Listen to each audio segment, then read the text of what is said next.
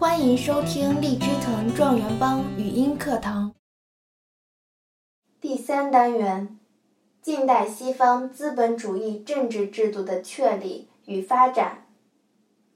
第七课：英国君主立宪制的建立。第一部分：光荣革命。英国资产阶级革命的开始背景：第一，历史传统。中世纪时已有议会，传统上国王征税必须获得议会的同意。这里要强调的是，国王议会不等于英国议会。十三世纪，英国贵族在市民支持下发动起义，国王被迫在限制王权的大宪章上签字。一二六五年。贵族、骑士和市民召开会议，这也标志着英国议会的开端。贵族、骑士和市民的局面也逐渐演变成上下两院：上议院是贵族和教会的代表，下议院乡绅和市民代表以及新兴资产阶级新贵族。第二个，经济基础。十七世纪初。英国的资本主义有了较大发展。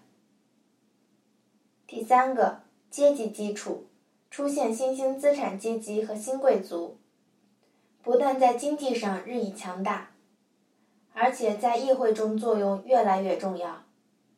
第四个政治斗争，斯图亚特王詹姆士一世，查理一世信奉君权神授，除上帝以外。国王不对任何人负责。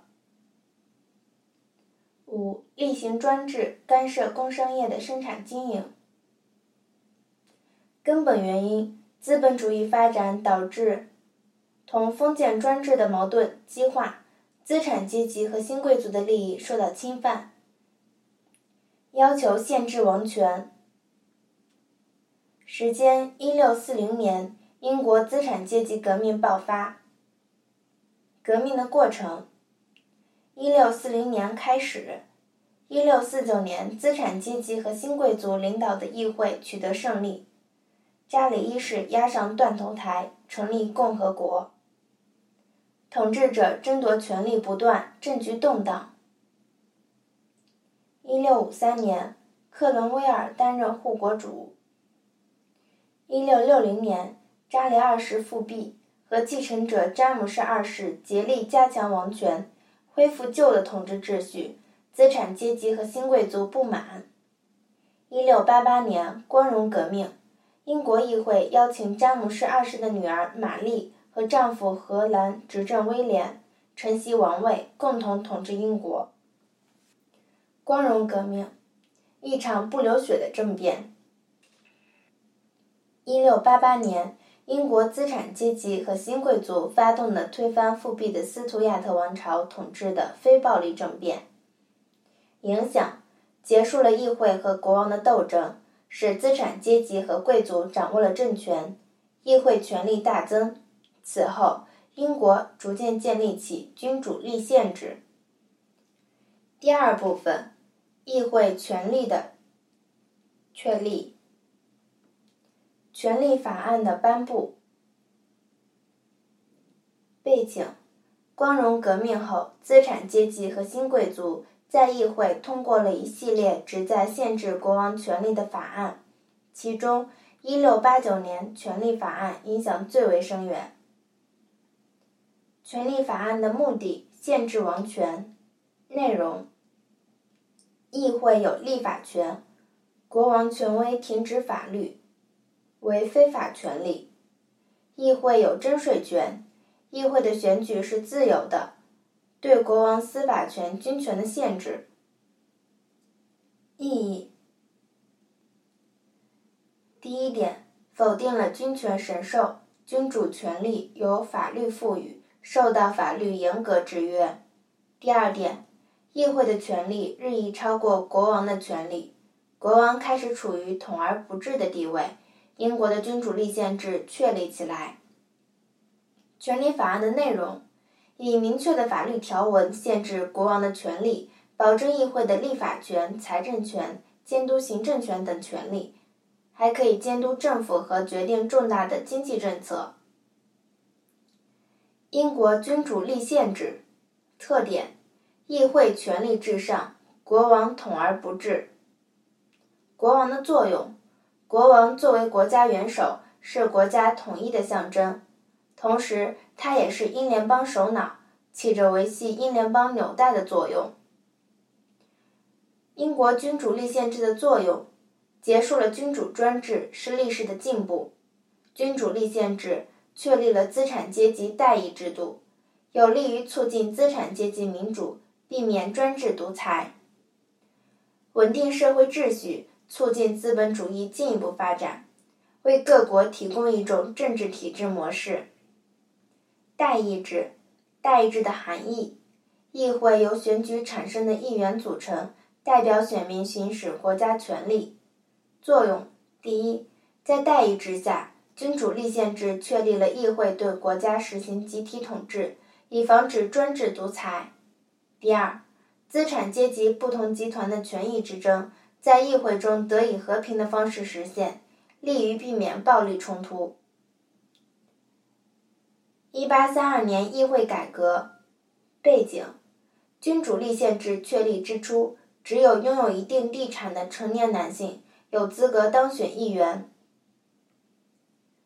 拥有选举权的人少，不到百分之十的成年男性。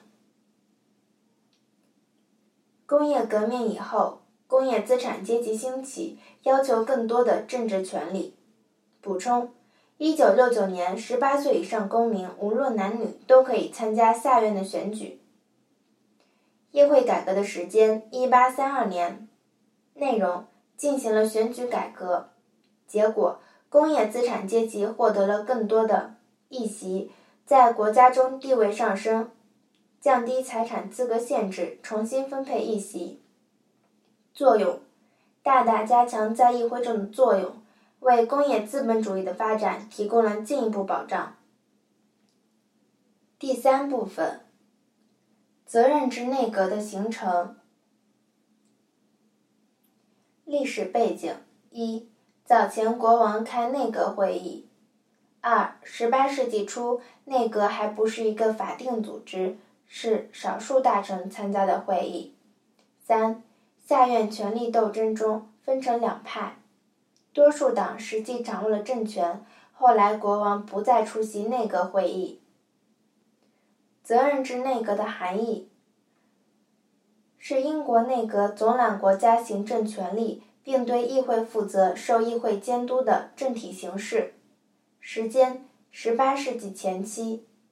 标志：一七二一年，下院多数党领袖沃尔波尔经常主持内阁会议，责任制内阁开始形成。沃尔波尔是英国第一位首相。责任制内阁的构成及权力：首相。